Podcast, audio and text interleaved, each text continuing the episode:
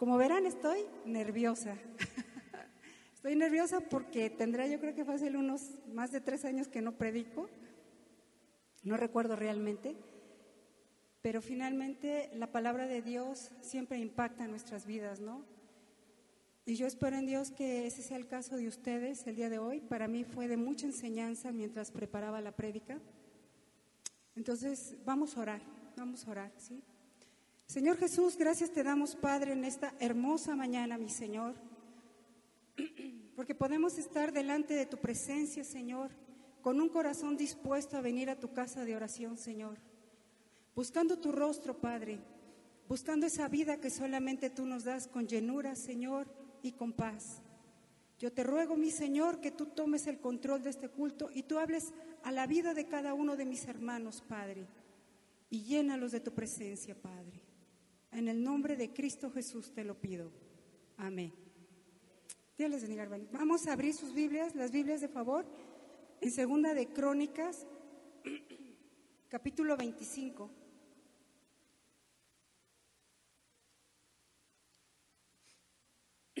Van a ver qué interesante es esta historia. Van a ver que tiene mucho que ver con cada uno de nosotros, quizás en diferentes etapas de nuestra vida. ¿Ya lo tienen listo? Bien. ¿Quiénes traen Biblias? ¿Las pueden alzar? Bueno, gracias a Dios porque usan la Biblia. Gracias a Dios. Porque de verdad, eh, yo recuerdo allá en Brasil, Sergio, cuando viajaba a la hora del culto, íbamos en el transporte, todo el camión, tú identificabas a un cristiano porque traía una Biblia. Y íbamos en el camión Ángelo y yo y veíamos a las personas y dijimos, este es cristiano, este es cristiano, este es cristiano, porque traían su Biblia. Y hoy por hoy ya no se estila la Biblia. Yo soy a la antigüita, yo prefiero la Biblia y la marco y la subrayo y le pongo mis notas y todo, ¿no? Pero es muy importante porque, ¿saben? Cuando tú cargas una Biblia, estás mostrando tu identidad. Yo soy cristiano. Bueno, ese es un paréntesis. Bueno, vamos a empezar. De, 25 años era Amasías cuando eh, comenzó a reinar y 29 años reinó en Jerusalén. El nombre de su madre fue Joadán de, de Jerusalén. Y esto es lo que a mí me impactó. Hizo él lo recto ante los ojos de Jehová, aunque no de perfecto corazón. Vamos a entender qué es la palabra perfecto. En el diccionario de la lengua española, es un adjetivo. El adjetivo perfecto significa, fíjense bien, que tiene el mayor grado posible de bondad o excelencia. Eso es perfecto. El mayor grado de posible de bondad o excelencia en una línea. En una línea, no en dos ni en tres, en una. Hizo él lo recto ante los ojos de Jehová, aunque no de perfecto corazón.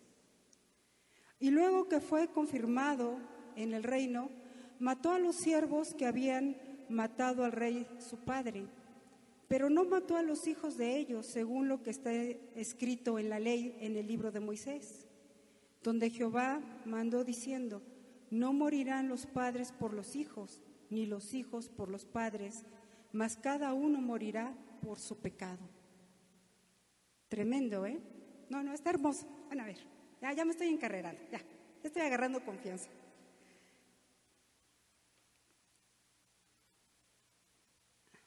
Voy a seguir, porque la, primera enseñanza está de aquí hasta el versículo 12. Bueno, hay muchas enseñanzas. Reunió luego a Masías a Judá y con arreglo a las familias les puso jefes de, de millares y de centenas sobre todo Judá y Benjamín. Después puso en lista a todos los de 20 años arriba y fueron hallados 300 mil escogidos para salir a la guerra que tenían lanza y escudo. Solo 300 mil, cuando su padre, sus ancestros tenían más de un millón. Aquí habían ya 300 mil. Eran muy, poca, muy, muy pocas personas para pelear, muy pocos guerreros. Y ahorita van a ver y de Israel tomó a sueldo por 100 talentos de plata. Un talento equivale a 34 kilogramos de plata. Ahora imagínense 100 talentos, que equivale a 3.4 toneladas de plata. Él lo tomó a sueldo. Y tomó a sueldo por 100 talentos de plata a 100 mil hombres valientes. Mas un varón de Dios, aquí hubo un primer llamado, ojo aquí, mas un varón de Dios vino a él y le dijo, Rey, no vaya contigo el ejército de Israel, porque Jehová no está con Israel, ni con todos los hijos de Efraín. Pero si vas así, si lo haces y te esfuerzas para pelear, Dios te hará caer delante de los enemigos porque en Dios está el poder o para ayudar o para derribar. Tremendo, ¿no? Y Amasías dijo al varón de Dios, ¿qué pues se hará de los cien talentos que he dado al ejército de Israel? Y el varón de Dios respondió, Jehová puede darte mucho más que esto. Ay, hermoso. Entonces Amasías apartó el ejército de la gente que había venido a él de Efraín para que se fuesen a sus casas y ellos se enojaron grandemente contra Judá y volvieron a sus casas encolerizados. Esforzándose entonces Amasías sacó a su pueblo y vino al valle de la sal y mató, mató de los hijos de Seir diez mil Seir es una, una zona de montañas, una región que está entre Judá y Edom. Ese es el lugar. Y los hijos de Judá tomaron vivos a otros diez mil, los cuales llevaron a la cumbre de un peñasco y de allí los despeñaron y todos se hicieron pedazos. Más de los ejércitos de Amasías había más los del ejército que Amasías había despedido para que no fuesen con él a la guerra, invadieron las ciudades de Judá, desde Samaria hasta Bet Orón, y mataron a tres mil de ellos y tomaron gran despojo. Bueno, aquí hay mucha enseñanza. Primero vemos a un hombre que sí hacía las cosas rectas ante los ojos de Dios. Vemos a un hombre que cuida la ley de Moisés y dice, no voy a matar a los hijos de los que mataron a mi padre. Porque antiguamente era así. Cuando un, cuando un rey tomaba un lugar, mataba a, toda, a todo el linaje, a toda la descendencia, si fuera un bebé. Porque sabía que si ese bebé vivía, se voltearía y le haría guerra a la persona. Antiguamente era así entre los reinos. Y mataban a todos, no dejaban vivo a nadie.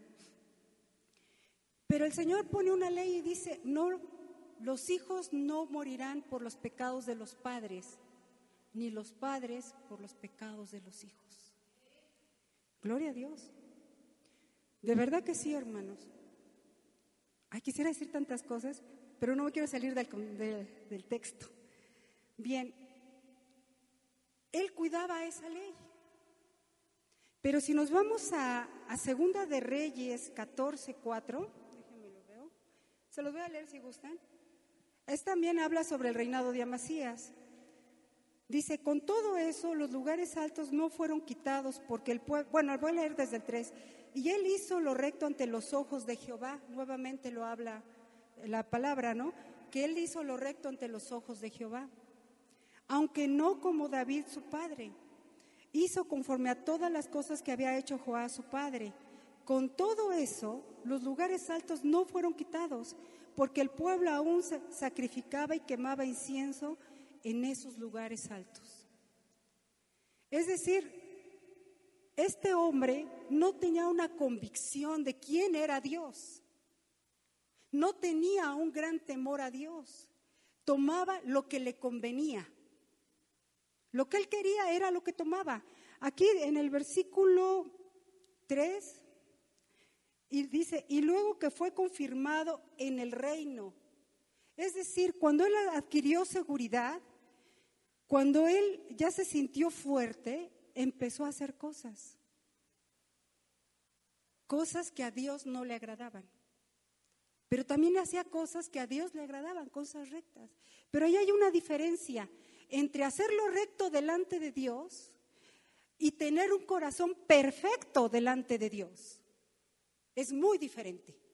Y lo vamos a ir analizando, hermanos. Él hizo muchas cosas que en teoría le agradaban a Dios, pero como lo vemos en Reyes, no quitó los lugares altos, la idolatría. Y la palabra lo dice. Él lo sabía. No tendrás dioses ajenos delante de mí. No tendrás dioses. Dios abomina la idolatría. Si algo Dios no perdona, es la idolatría. Y no tiene que ser una imagen en la cual nos postremos. Puede ser un ídolo en nuestro corazón. Llámese dinero, llámese trabajo, llámese pareja, llámese ego, puede ser tu ídolo en tu corazón.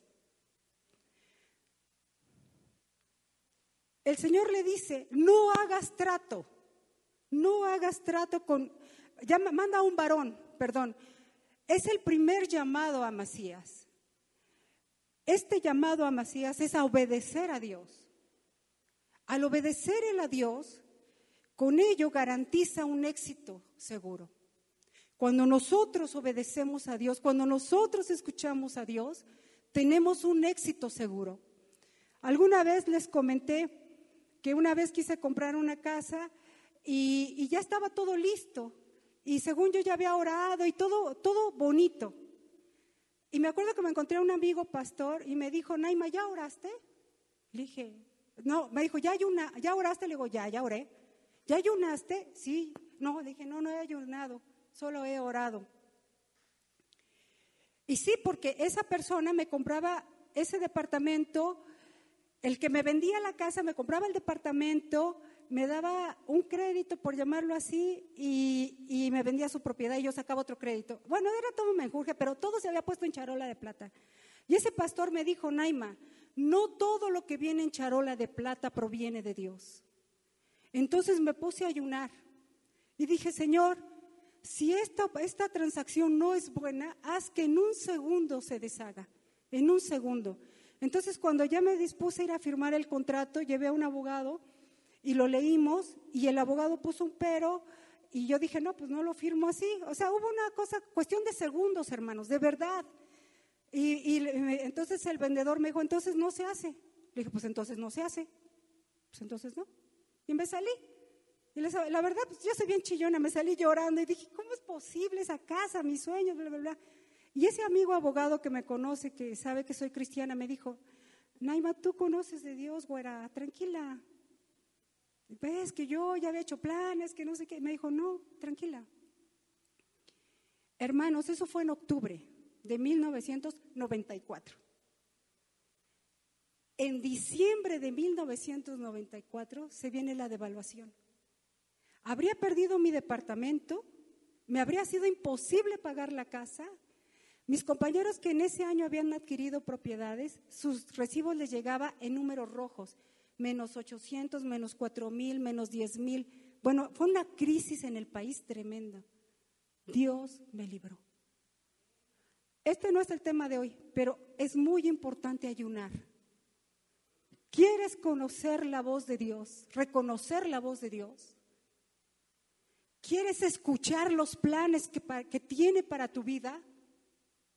¿Quieres sentir la presencia de Dios de una forma grande, tremenda en la que Él te habla? Ayuna. No solo ores, ayuna. Bueno, ya me salió, este fue un paréntesis. Entonces, tenía que decirlo.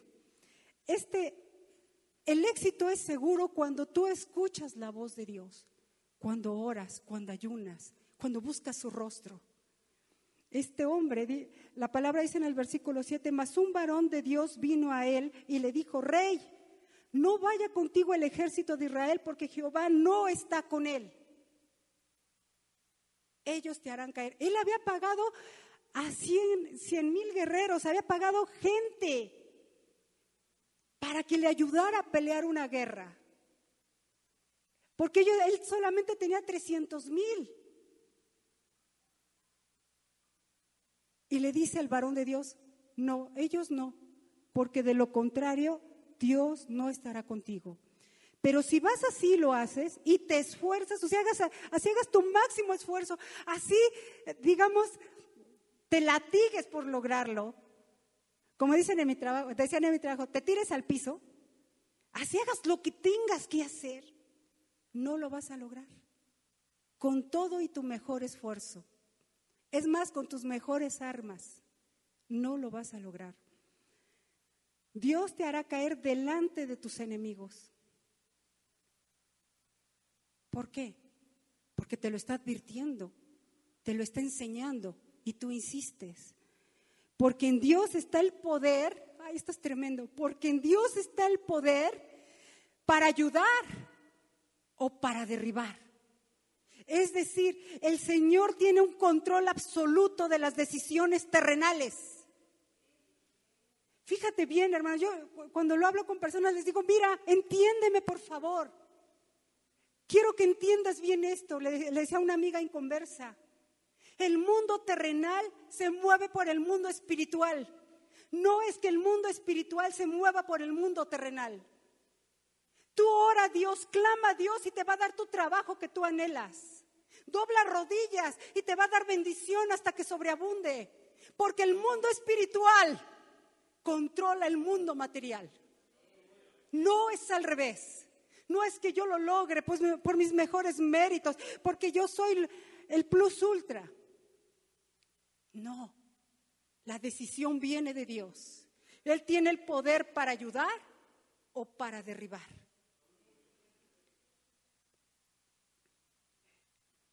Si él se sentía seguro, imagínate un rey. No, pues yo soy un rey, tengo un ejército, tengo un armamento. Yo no necesito de Dios. Ahí es donde vamos a conocer el corazón de Amasías. Era un hombre cambiante. Mientras él afirmaba su reino, hizo muchas cosas. Y Amasías dijo al varón de Dios, mira su corazón, ¿qué pues se hará de los cien talentos que he dejado, que he dado al ejército de Israel? ¿Qué va a pasar con mi dinero? Oye, te voy a dar la victoria si tú no lo llevas. Así dice el Señor. Y él pregunta, ¿qué va a pasar con mi dinero? Vamos conociendo el corazón de Amasías. Y el varón de Dios respondió, Jehová puede darte mucho más que esto. Así es Dios, hermanos. Jehová puede darte mucho más de lo que tú esperas por, por lo que tú entregas, por lo que tú das. Cuando el hombre, y yo sé que muchos lo han vivido y muchos lo, lo han experimentado, cuando tú le entregas al Señor, cuando tú le das a la obra, cuando tú eres desprendido y no piensas en los 100 talentos, ¿qué va a pasar? Y, pero tú dices, yo le doy a mi Señor, el Señor te honra. Y eso lo voy a concluir al final con un texto bíblico que abarca todo esto. El Señor te bendice a manos llenas. Yo lo, yo lo constato, mira, puedo ver mi monedero con, con morralla y, pago una cosa y le doy al de la basura y voy aquí y voy allá y no se acaban las monedas. Y no se acaban porque Dios, porque Dios ve tu corazón. Porque Dios ve si lo amas, si tienes un carácter íntegro, si te mueves en una línea delante de Dios. Eso es ser perfecto ante los ojos de Dios.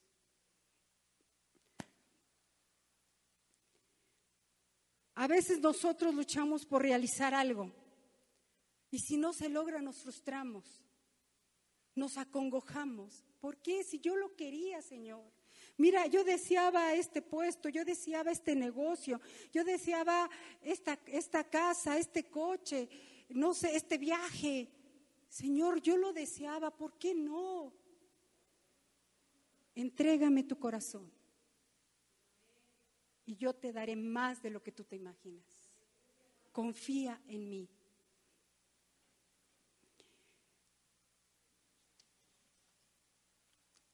Fíjate bien, segunda de Crónicas 27, 5. El varón de Dios le dice, Jehová puede darte mucho más que esto. Ya no veas lo que estás perdiendo.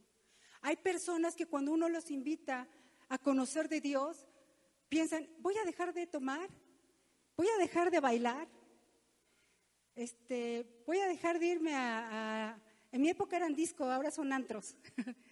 Este, voy a dejar de hacer esto, aquello, o sea, piensan en lo que van a dejar, pero no piensan en la bendición que van a recibir. Fíjate bien, mira, esto es hermoso. Segunda de Crónicas 27:5. También tuvo él, es decir, el rey Jotam, guerra con el rey de los hijos de Amón, a los cuales venció y le dieron los hijos de Amón en aquel año cien talentos de plata. Cien talentos de plata. Mira bien, ¿sabes quién era este rey? Era el nieto de Amasías. Y Dios le devolvió sus cien talentos de plata porque le obedeció. Y no solo eso, porque el Señor es íntegro, también le dio intereses. Diez mil coros de trigo y diez mil de cebada. Esto le dieron los hijos de Amón y lo mismo en el segundo año y en el tercero. Dios no se queda con nada. Si tú dices, Señor, con el dolor de mi pena te voy a dar esto, déjame decirte, Dios no te va a dar nada. Pero si tú dices como, como esa viuda, ¿no? Que dio todo lo que tenía y dijo, Señor, yo te doy todo lo que tengo.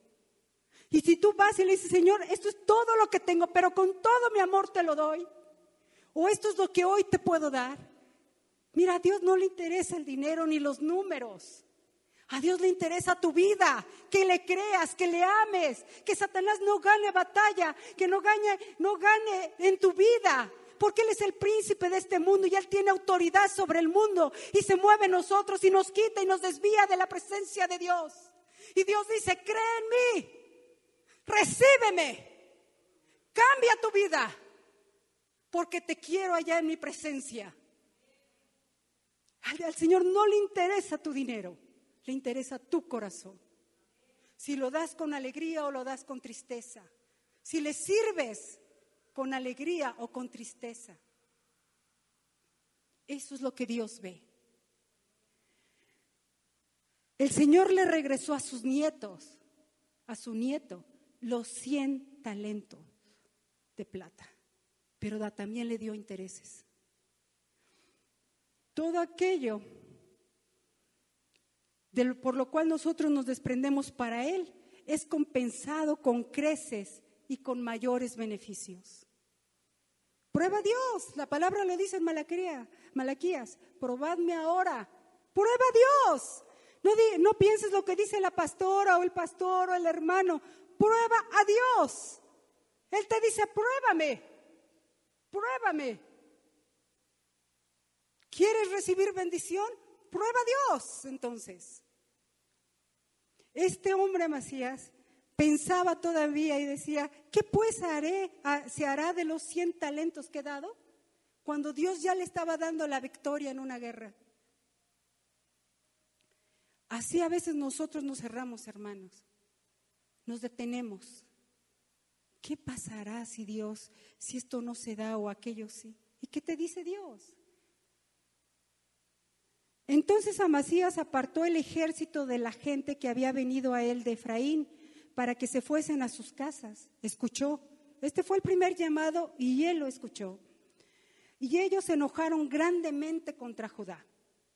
imagínate, yo, si fuera yo guerrero diría, oye, me iba a ir a lucir allá en la guerra, ¿no? Me pagaron porque saben que, que yo soy el que soy, ¿no? Casi, casi, que yo soy el que logro, el que puedo, el que hago.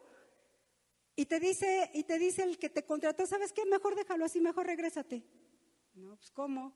Ahora imagínense esos hombres de guerra de esa época, ese orgullo, ese ego.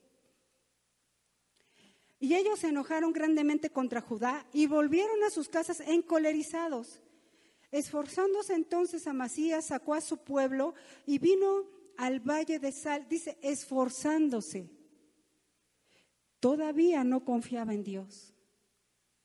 Si no iría con, con calma, seguro, confiado. Pero aquí dice, esforzándose. Entonces Amasías sacó a su pueblo y vino al valle de Sal y mató de los hijos de Seir diez mil. Y los hijos de Judá tomaron vivos a otros diez mil, los cuales llevaron a la cumbre de Peñasco, y de ahí los despeñaron, y, todos se hicieron pedazos. Eso ahora lo hacían comúnmente entre guerras en aquella época. Aunque para Dios, pues no creo que esto fuera muy grato, ¿verdad? Pero mira, ahorita van a ver lo tremendo de esto, su pensamiento. O sea, él tomó a, esa gente y los despeñó ya, que se mueran. Y gente inocente quizás había ahí también, o mucha gente inocente. Mas los del ejército que Amasías había despedido para que no fuesen con él a la guerra, invadieron las ciudades de Judá, desde Samaria hasta Bet Orón, y mataron a tres mil de ellos y tomaron gran despojo. Yo recuerdo que cuando era joven, una vez mi pastor me dijo, Naima, tú debes de, ah, porque para esto yo sufría y lloraba, ya sabes cómo es uno en la juventud, ¿no? Casi casi uno se corta las venas y piensas que todo el mundo se, está contra ti, bueno, ya sabes. Y un día mi pastor me dijo, Naima, tú debes de tener una amiga cristiana. No, le dije, ¿cómo cree, pastor? Van a andar contando mi vida y esto. Y que... Naima, ¿quién te va a aconsejar mejor? No, pues una cristiana. Y recuerdo que oré a Dios por una amiga. Y esa, esa señora, porque era mayor que yo, era una señora, llegó a mí y me dijo, Naima, ¿puedo ser tu amiga? Y me aconsejó muy bien. Y oraba por mí. Y cuando yo entraba en crisis, ella me ayudaba. Porque yo sabía que era una mujer de Dios, no alguien que decía que era cristiana. La palabra dice que tú identificas al que es hijo de Dios por sus frutos. Es una forma muy fácil de, identificar a una persona por sus frutos. Em, ese ejército que Amasías había pagado, hoy se vuelve contra él. Y va y destruye su ciudad y despoja su ciudad. No podemos tener relación o sociedad con cualquier persona, hermanos. Porque esa cualquier persona puede venir a destruir tu vida. Y no solo tu vida, la de tu familia, la de tus seres queridos, la de tu entorno de trabajo. Este hombre se, se mezcló con personas no gratas a Dios. Y sin embargo hubo un efecto. Vinieron y destruyeron su pueblo, tomaron despojo. El segundo llamado para Masías es, él ignora, en él ignora la palabra. Este es un segundo llamado para Masías. Por lo tanto, el fracaso depende de él. Cuando nosotros ignoramos al Señor, cuando Él nos está hablando, te garantizo que va a haber fracaso. Te lo aseguro. Y mira que no soy profeta, pero es tan claro como el agua. El que abriga, ah, ¿cómo dice? El que abriga, el que abriga, abajo del Altísimo, morará bajo la sombra del Omnipotente. Diré yo a Jehová, esperanza mía, castillo mío, mi Dios en quien confiaré, ¿no? Entonces, eh, viene, un, viene el fracaso para Macías. Hay un segundo llamado. Mira cómo Dios es bueno. Volviendo luego a Masías de la matanza de los edomitas, trajo también consigo los dioses de los hijos de Seir y los puso ante sí por dioses y los adoró y les quemó incienso. Dios santo, trae a los dioses del pueblo que no pudo haberse, que no pudieron ser protegidos por ellos, que fueron destruidos y todavía los adora y todavía les pone incienso. Imagínate el enojo de Dios. Oye, yo te di la victoria. Me escuchaste y te, advertí lo que pasaría. Y te di la victoria. Y ahora te traes a sus dioses y los pones como los tuyos y los adoras y les crees. Es más, les enseñas al pueblo a adorar a esos dioses. Pues nosotros a veces no estamos muy lejos de eso. A veces caemos en situaciones similares. Regresamos al lugar de donde Dios nos sacó. Actuamos con acciones que teníamos antes de conocer a Dios. Pensamos como era antes de conocer a Dios. Y lo que es peor, aconsejamos como si no hubiésemos conocido a Dios. Por esto se encendió la ira de Jehová, versículo 15, contra Masías, y envió a él un profeta que le dijo, ¿por qué has buscado los dioses de otra nación que no libraron a su pueblo de, de tus manos? Eso es insólito, o sea, eso de verdad es absurdo. Pero mira, mira el corazón de Amasías. Y hablándole al profeta estas cosas, él le respondió, ¿te han puesto a ti por consejero del rey? Es decir, no te metas en lo que no te interesa. Déjate de eso, cállate. ¿Por qué quieres que te mate? Te voy a matar si te sigues metiendo. Eso le dijo al varón. Y cuando terminó de hablar, el profeta dijo luego, yo sé que Dios ha decretado destruirte, porque has hecho esto y no obedeciste mi consejo. Pero si él hacía lo recto delante, delante de los ojos de Dios, él hacía lo recto. Tú y yo podemos hacer lo recto, llevar comida al hambriento, dar agua al que tiene sed, ir a visitar enfermos, ir a visitar a la cárcel, ayudar a quienes podemos ayudar. Tú y yo podemos hacer eso. Estamos haciendo lo recto delante de los ojos de Dios. Pero ¿y el corazón? La palabra dice, aunque no de perfecto corazón. Dios no te llama que seas a medias. Dios no te llama a que le creas a mitades a medias. Dios te llama, dice, yo soy tu Dios fuerte y celoso. No hay otro Dios, no hay otro, hermanos. Y Él te llama a eso, a que busquemos su rostro con todo el corazón. Y como dice la definición, nos mantengamos en una línea. Amasías ignoró todo esto. Proverbios 14, 12 dice así, hay camino que al hombre le parece derecho, pero su fin es camino de muerte. Amasías creyó que ese era su camino de victoria. Él creyó que estaría bien. Ya el ego ya, había rebasado el tiempo en que había consolidado el reino. Ya, te, ya estaba avanzando su, su etapa de vida. Y Amasías, Génesis 6.3 dice así, y dijo Jehová, esto sí, Dios, no contenderá mi espíritu con el hombre para siempre. Quizás tú muchas veces le has predicado a alguien y dices, es que no entiende, no quiere entender, Dios mío. No quiere cambiar, Dios mío. ¿Qué hago? Pues déjaselo a Dios. La palabra dice, no contenderá mi espíritu con el hombre para siempre. No será así.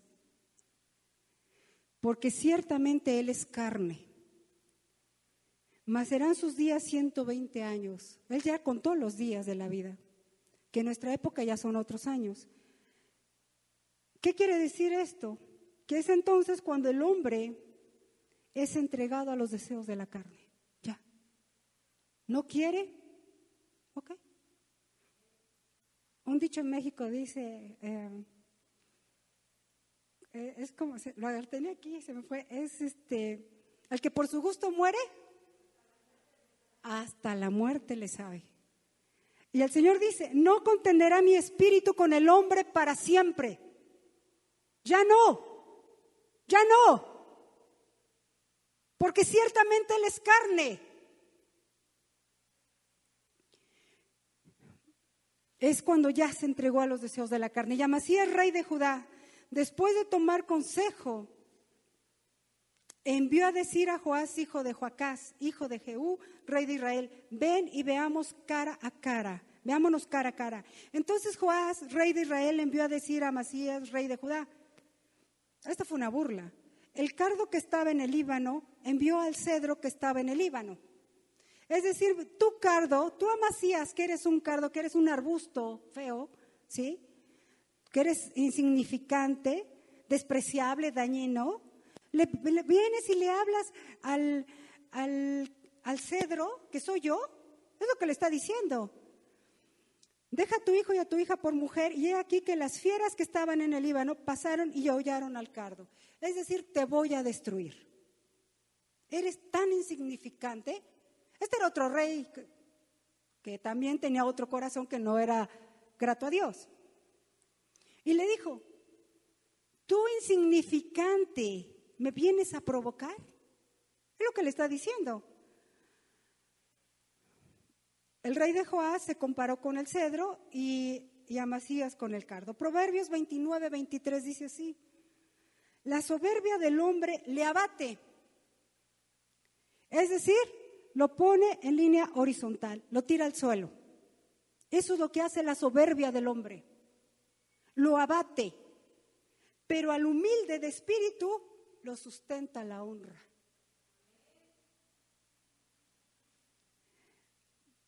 Proverbios 25, 8. No entres apresuradamente en pleito, no sea que no sepas qué hacer al fin, después de que tu prójimo te haya avergonzado. Esta palabra que nos dice la escritura, el rey Amasías lo estaba haciendo, pero al revés. Aquí está la enseñanza. Amasías estaba actuando insensatamente, con orgullo, con prepotencia. Yo soy un rey. Yo poseo reinos, yo poseo gente, yo poseo armas, yo poseo dinero, oro. Y ante los ojos de Dios no es así. Porque el alma de un rey y de la persona más humilde de la tierra equivale a lo mismo para Dios. Porque Dios no ve la riqueza del hombre, ni ve los números de cuentas, ni ve las posesiones que se tiene. Dios no ve eso. Dios ve al hombre. Tan es así que mandó a su Hijo para que, para que nosotros, a través de su Hijo, fuéramos salvos. Solamente, no pagando un precio, hermanos, solamente por creer, dice la palabra. Solo por creer seremos salvos. Ese es el precio que el Señor ha pedido. Primera de Pedro 5:5. Dios resiste a los soberbios, pero da gracia a los humildes. Nosotros lo vemos. Cuando una persona está a tu lado y es una gente soberbia, no lo toleras. Dices, ay, no, que se haga a un lado.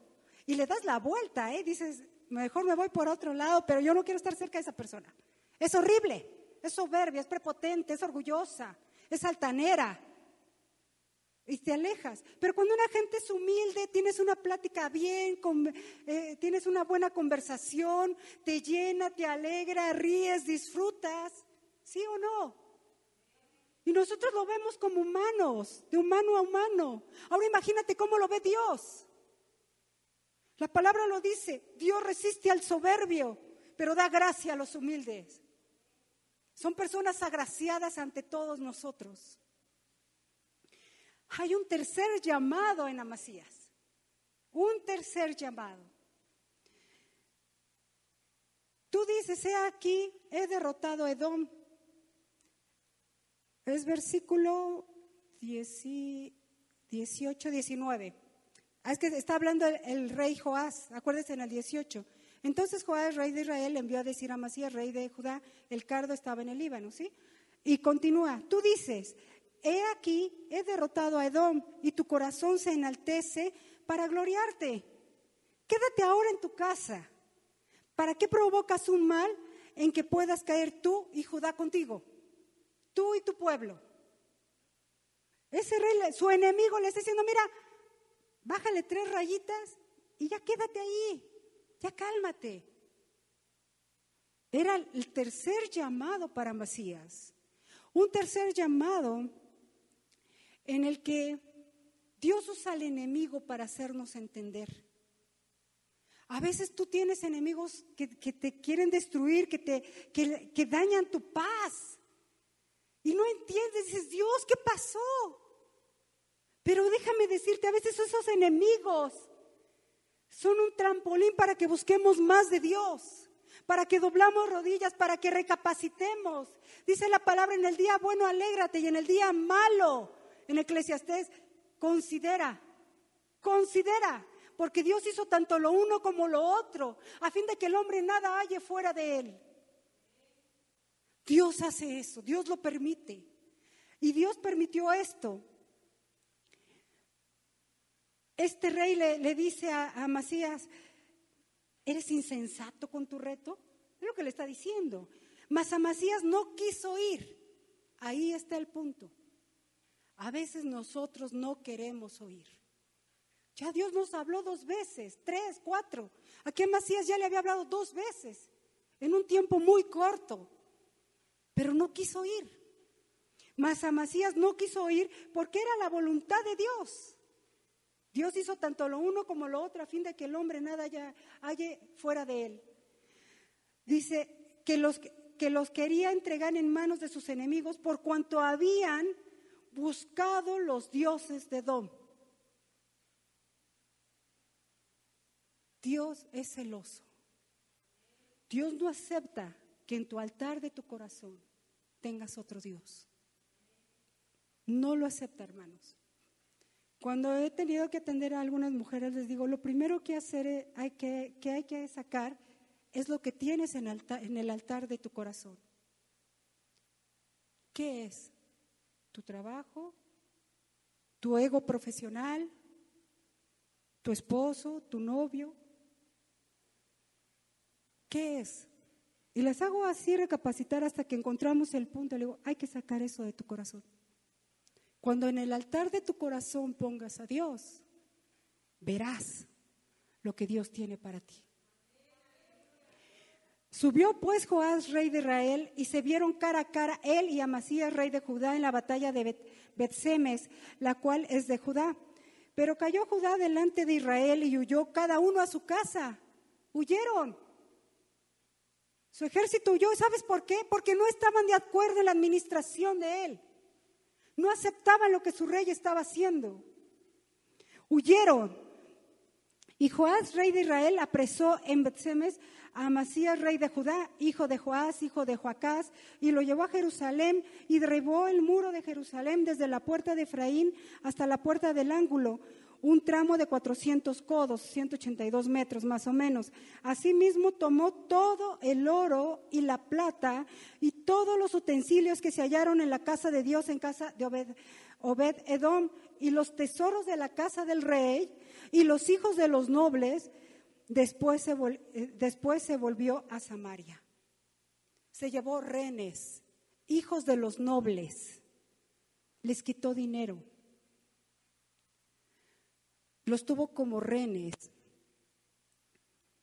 Amasías persistió y sabes, fue un desastre, porque la mano de Dios no estuvo con él, porque su orgullo, su ego, su soberbia, su poderío estaba con él y Dios no está ahí. Dios no está ahí. ¿Qué pasó? Su ejército fue derrotado y fue dispersado. Cada uno se regresó a su casa. Fue tomado como prisionero. Y además, su ciudad sufrió una calamidad. Pero aquí uno, dos pasajes, dos, dos, em, dos versículos. El primero es donde él toma sueldo al ejército de Israel, donde Dios no estaba con ellos. Lo toma y tiene, unas, tiene consecuencias porque ellos se enojan y van y destruyen su ciudad. Pero también dice la palabra en el 17, Yamasías, rey de Judá, después de tomar consejo ¿Consejo de quién? Si hubiese sido una persona temerosa de Dios, le diría, escucha lo que el profeta está diciendo porque es palabra de Dios. Entonces, considero que el consejo no provenía de un hombre de Dios, provenía de seres humanos que no conocían de Dios y que solamente le elevaron su ego para destruir. Sí, levántate, tú puedes, rey. Ya lo hiciste en Edom, que no lo hagas con Israel.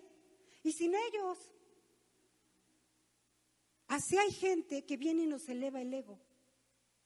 Recuerdo una vez en el trabajo, había mucho trabajo. Bueno, siempre he estado en áreas bien difíciles, ¿no? Pero me acuerdo que un día un compañero me dice, Naimita, tú eres bien buena para esto. Y le haces aquí, le haces allá. Y yo escuchando, yo, pues yo apurada, ¿no? Trabajando. No, mira, si tú lo haces, mira, rápido. Y si tú vas y, hablas con fulanito, yo sé que tú lo logras. Eh, yo ya, la verdad, estaba cansada. Ya eran como las ocho de la noche. Y le dije, ajá, y yo nací ayer. En Discovery Kids, comercial, perdón, salía, salía el zorro, la zorra y el cuervo. ¿Han visto esa fábula? Está el, cuervo canta, este, con su pico ocupado porque tenía alimento y se le para la zorra al lado y le dice, ¿sabías que cantas muy bonito? Y, el cuervo, si no mal recuerdo, le hace así que no, porque pues era cuando mis hijos eran pequeños, más o menos recuerdo. Y le hace, no. Y, este, y le dice, no, sí canta, tú cantas muy bonito. Y el cuervo, pues no quería abrir el pico porque se le iba a caer la comida y le iba a agarrar el zorro, ¿no? Porque era su comida. Total, que se deja convencer el, el cuervo. Abre el pico, canta horrible y se le cae la comida y el ganón fue el zorro. Entonces le digo a mi compañero, ¿y tú crees que yo nací ayer? O sea, no me vengas a halagar porque yo sé lo que logro y lo que puedo hacer, punto. Déjame trabajar. Y si quieres hacerlo, hazlo tú, no me mandes a mí. Exactamente eso sí. Ya me imagino a esos consejeros diciéndole, Rey, tú puedes, hazlo. Mira, ya derrotaste a Edom. ¿Y sin, ¿Y sin ellos? ¿Tú crees que no los vas a derrotar a ellos? ¿Qué es lo que pasa? Él busca su destrucción. Él decide no escuchar, pero el consejo de, del siervo de Dios, del profeta, y escucha el consejo de personas que solamente levantaron su ego, o escucha el consejo que quería escuchar simplemente de personas que quería escuchar. Así somos nosotros, hermanos. A veces Dios pone a un hermano, una hermana, hermana, yo te veo extraño, ¿estás bien? Sí, pastora, estoy bien. Y bueno, a veces se recibe uno el descolón, ¿eh? la verdad, yo lo he recibido. Bueno, pues, perdón, pero es que yo siento esto. O te veo así. No, pastora, todo bien. Y pasado el tiempo nos enteramos que hay situaciones muy difíciles. Y le digo, ¿por qué no me lo dijiste antes? Hubiéramos entrado en oración, en ayuno. ¿Por qué no me lo dijiste antes? ¿Por qué no abriste tu corazón? No porque yo sea lo máximo, no, pero te puedo ayudar a orar. Habríamos tomado acción en el momento y no dejar, no hubiéramos dejado, no dejaríamos que Satanás ganara batalla en esto. ¿Por qué lo callaste, hermana o hermano? Y no es porque a mí me guste saber la vida de todos, hermanos, porque no saben la carga que uno tiene. Sabes de uno, de otro, de familias, situaciones. Hermanos, hay días en que uno no duerme. Y uno llora, créanmelo. Uno llora con ustedes. Y uno ríe con ustedes también. No es que uno lo quiera saber. Es que yo, Naima, por lo menos, y Ángelo también, sabe cuál es la responsabilidad que tenemos delante de Dios. Y cuando llega a la presencia de Dios, porque yo quiero llegar a la presencia de Dios, quiero estar ahí, puedo decir, mira Señor, no me hice de la vista gorda ni me hice tonta. Atendí hasta donde yo humanamente pude, ¿no? Dios, sabes, siempre está atento a todo lo que tú quieres. Él nunca duerme. Como decía Elías, ¿no? A, los dioses de Baal, a los profetas de Baal, ¿no? O sea, ¿estará dormido? ¿Estará ocupado? Dios no, hermano. Tú, mira, hay situaciones en que le he dicho, Señor, se me antoja, ¿cómo se me antoja ahorita un raspado? Y me ha pasado. Me acuerdo que llegaba y me decía, Naima, te traje un raspado. Y no es brujería, es oración. Es Dios. Un pastel, ¿no? Mm, un pastel con un cafecito, un cafeciño. Riquísimo. No, cafeciño es horrible, horrible. Es muy fuerte. Entonces, ¿qué es lo que pasa? Dios nos cumple hasta los mínimos deseos. Yo me acuerdo cuando mi esposo y yo vemos un coche decimos, ay, que Dios nos dé esto, vamos a cambiar esto. Y el color y el modelo, Dios te lo da, hermano. Pone los medios, pone todo. Nuestro Dios. Pero tenemos que serle fiel a Él. Tenemos que buscar su rostro. Tenemos que humillarnos. Ser de un corazón humilde, no de un corazón soberbio. Entender quién es Dios. Dios no es mi cuate. Dios no es mi amigo. Dios es Dios. Y tiembla ante su presencia. Busquemos el rostro de Dios como es. Mira, y aquí la palabra termina con algo tremendo. Y vivió Amasías, hijo de Joás, rey de Judá, 15 años después de la muerte de Joás, hijo de, de Joacás, rey de Israel. Parece trabalenguas esto. Los demás hechos de Amasías, primeros y postreros, no están escritos en el libro de reyes de Judá y de Israel. Desde el tiempo, aquí viene la conclusión, desde el tiempo en que Amasías se apartó de Jehová, empezaron a conspirar contra él. Su ejército no estaba conforme con él. Por eso lo abandonaron. Pero desde el momento en que él se apartó, la gente se dispersó. Cuando una persona conoce de Dios y se aleja del Señor, y se va y busca del mundo, el mundo lo acaricia, lo abraza, pero en muy, poco tiempo. Después lo desecha. Y me consta, porque yo lo vi con gente en mi oficina, en, el trabajo, gente que conocía de Dios. Y decía, Naima, ¿él es cristiano? Entonces, pues yo le decía, dice que es cristiano como tú dices que eres católico. O sea, ni te ponga loco. O sea, no juzguemos para acabar pronto, ¿no? No juzguemos esta persona se apartó del Señor. Y bueno, terminó muerto. Conspiraron contra él como con su padre y murió. Los súbditos lo aborrecían por su mala administración. Proverbios 16, 9. El corazón del hombre piensa su camino, mas Jehová endereza sus pasos. Yo te quiero decir algo, hermano y hermana. Yo no sé cuál sea tu corazón. Yo no sé si tú estás haciendo lo recto delante de Dios o si estás actuando con un corazón perfecto delante de Dios. El ser humano, por su simple condición, no es perfecto. Dios no habla de esa perfección. Somos personas con errores, todos, al nivel que sea. Todos cometemos errores, pero hay una gran diferencia. En el corazón, cuando el hombre tiene un corazón correcto delante de Dios, sus actos, su persona, lo deja ver. Y cuando el ser humano no tiene un corazón perfecto delante de Dios, sus actos, su persona, lo deja ver también. Él comenzó haciendo la voluntad de Dios. Yo no sé cuántos años o meses tengas de conocer a Dios, o días. Yo no lo sé. Pero seguramente tú comenzaste haciendo la voluntad de Dios. Yo espero que ahora no hagas tu voluntad, porque Macías comenzó haciendo la voluntad de Dios y después hizo su voluntad. Él hizo después su voluntad y después terminó desechado por Dios. ¿Cuál es tu condición? ¿Eres recto ante los ojos de Dios? ¿Haces cosas buenas? ¿O estás buscando o tienes un corazón perfecto delante de Dios? Amasías se entregaba a medias.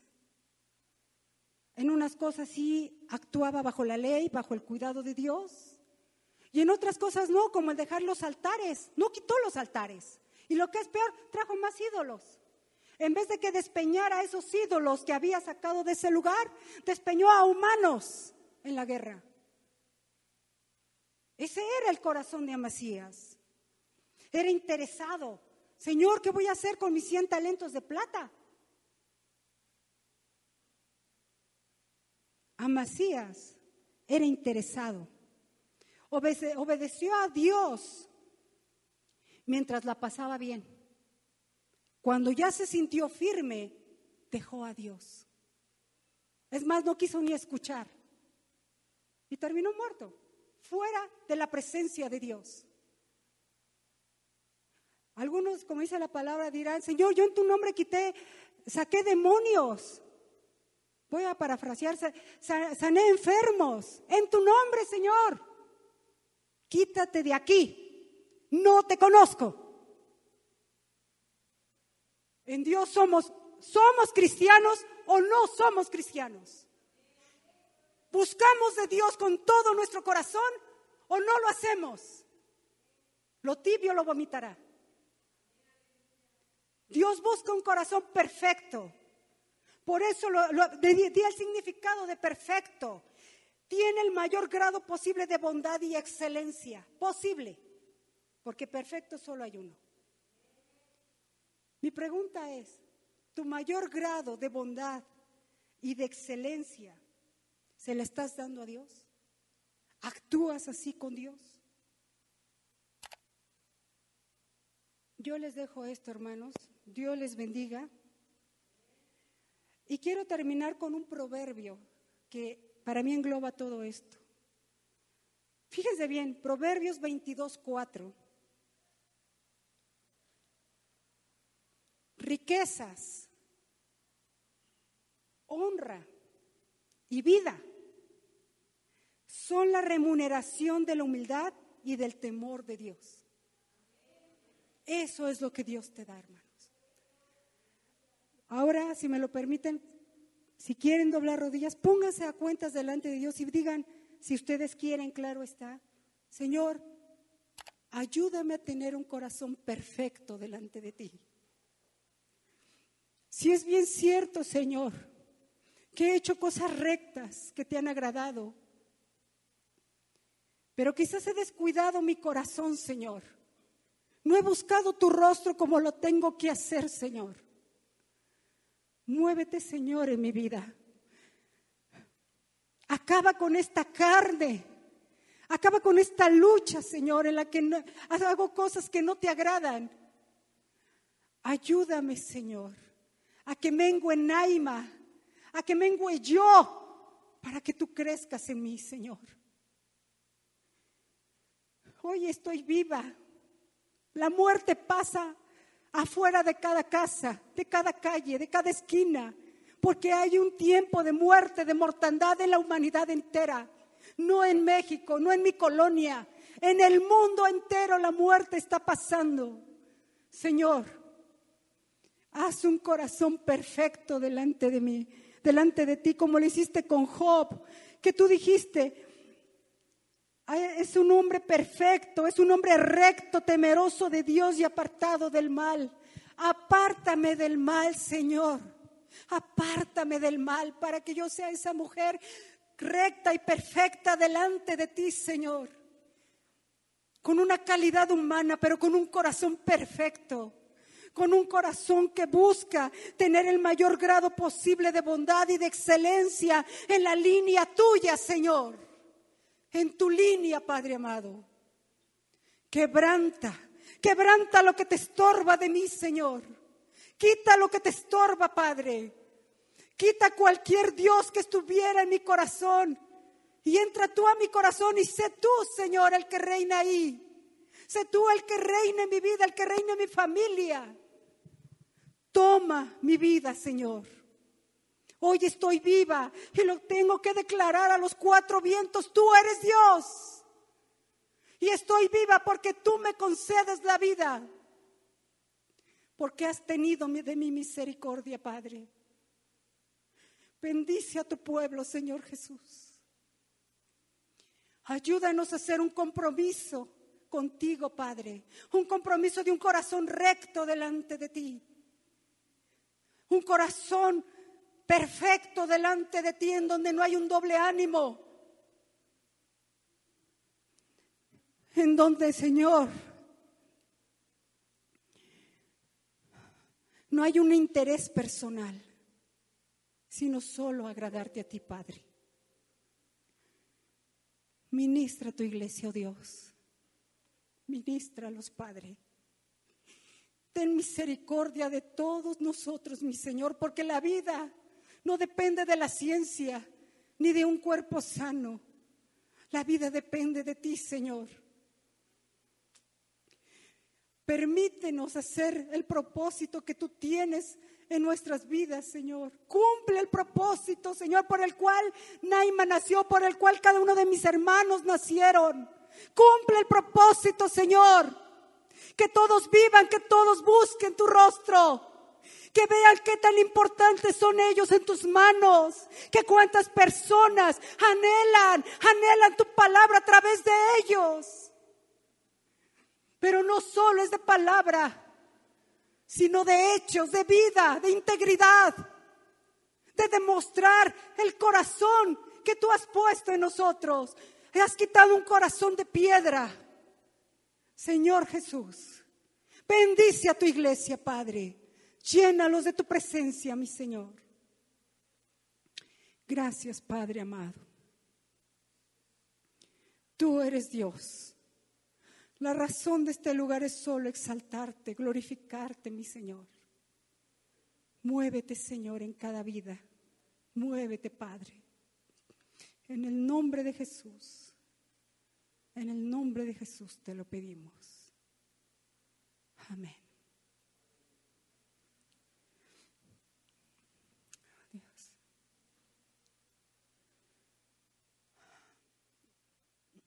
Hace unas semanas empezamos el grupo de intercesión y yo a orar a las 4 de la mañana. ¿Quieres más de Dios? Busca a Dios desde temprano.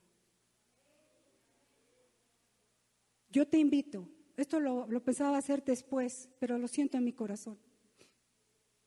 Yo les invito a que cada uno a las 4 de la mañana se levante a orar, el tiempo que tú decidas. Hay dos peticiones en específicas. Que Dios, que el Espíritu de Dios se mueva en gracia y paz, en, cada vida, en cada persona.